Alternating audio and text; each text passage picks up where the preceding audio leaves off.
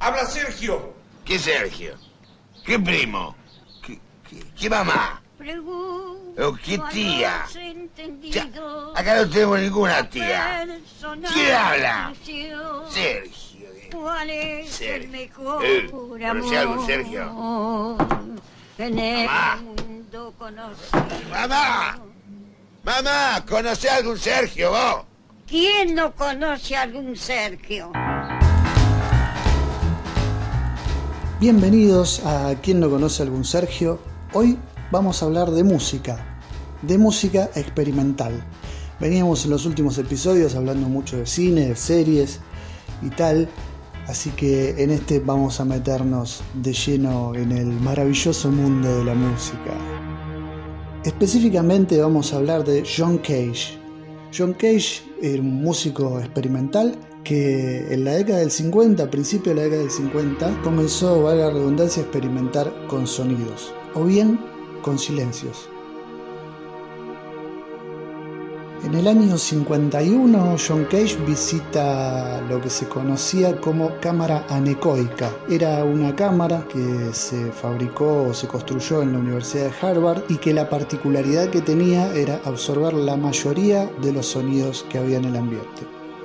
Cage se mete en esta cámara para hacer la experiencia con, los sonidos o con el silencio y descubre que seguía percibiendo dos sonidos, uno de una frecuencia alta y el otro de una frecuencia baja. Cuando consulta con el técnico de, de- grabación, digamos el que estaba a cargo de, la cámara esta, esta cuestión, dice, mira, escucho un sonido así y un sonido así. Y el tipo le dice, lo que estás escuchando es, uno, el sonido de tu sistema nervioso y el otro es el sonido de la circulación de tu sangre. Eso es lo que quedó en los documentos de la época. A partir de estas experimentaciones, que según se dice fueron cuatro años de experimentación, Cage compone lo que sería la pieza titulada 433 o 4 minutos 33 segundos. Se trata de 4 minutos 33 segundos de silencio o bien de instrumentos que no son ejecutados. Uno podría decir entonces que son 4 minutos 33 segundos de silencio, pero no. Son 4 minutos 33 donde, si bien no se ejecutan los instrumentos, se perciben los sonidos del ambiente, de la audiencia, del lugar donde se está ejecutando la pieza. Y en eso consiste la obra. De hecho, vamos a citar un fragmento. Adelante.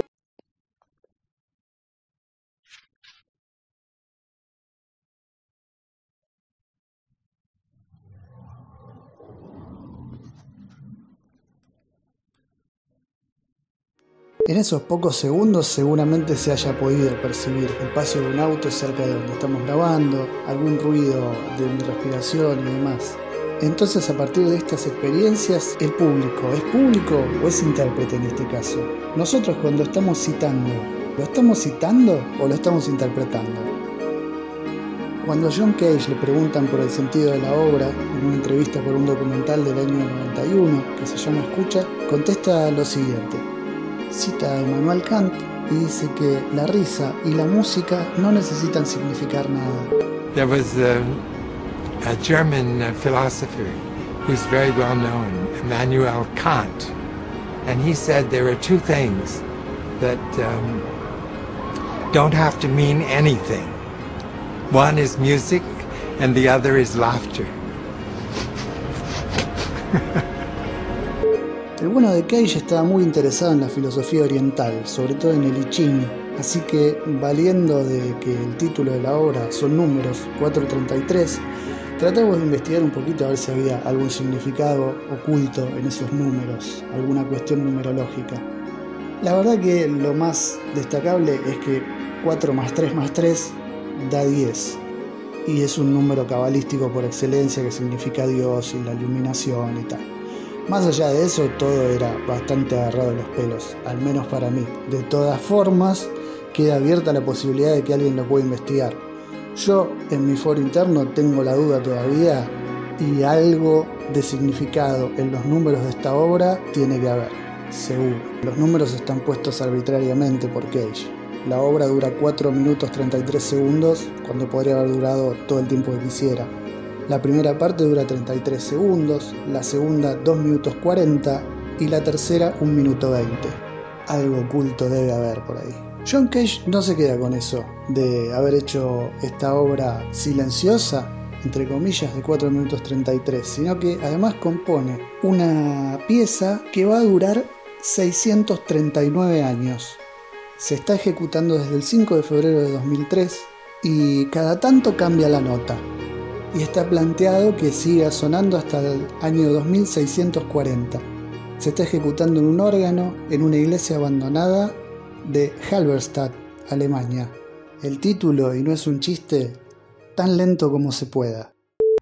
Y de la mano de la experimentación musical y de la performance, porque todo esto de Cage es una gran performance, digamos, lo performático es lo que más pesa me parece en este tipo de obras. Les decía, de la mano de esto, les tengo que recomendar un canal, mejor dicho, dos canales de YouTube, pero que a veces funcionan como, como un mismo concepto, y de hecho ellos son pareja. Los canales de TER, por un lado, TER, es una chica española que es arquitecta, pero además tiene una manera muy singular de ver y de expresar el mundo, se los recomiendo fuertemente. Y el canal de Jaime Altozano, también un músico y experimentador español que nos desglosa la música y la analiza de una manera muy particular, muy didáctica y muy profunda. El canal de Ter se los recomiendo muy muy fuerte. Es una chica que como dije antes tiene una visión del mundo que nos va a dejar bastante asombrados. Por ejemplo, para tirarles un dato, creó una especie de sistema artístico o visual basado en las formas y en las dimensiones del culo de Kim Kardashian. Si no se los vendo con eso, no se los vendo con nada. Y Jaime Altozano te hace escuchar la música de una manera que rara vez la analizaste en tu vida. Se los recomiendo muy fuertemente esos dos canales.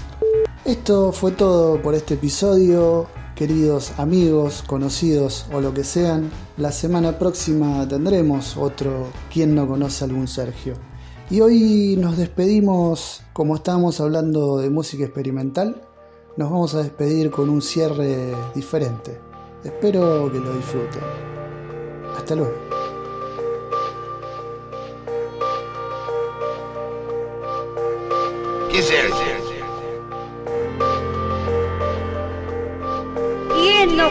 Sergio,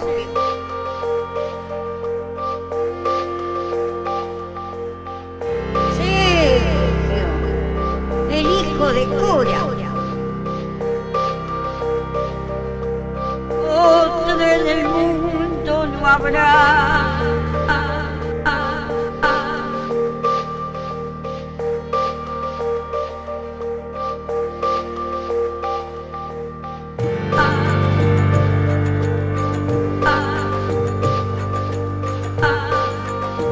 Sergio?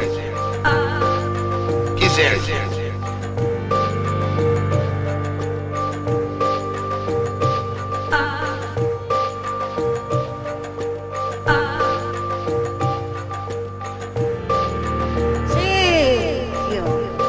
el hijo de cura. El hijo de cura. De cura. De cura. El hijo de cura.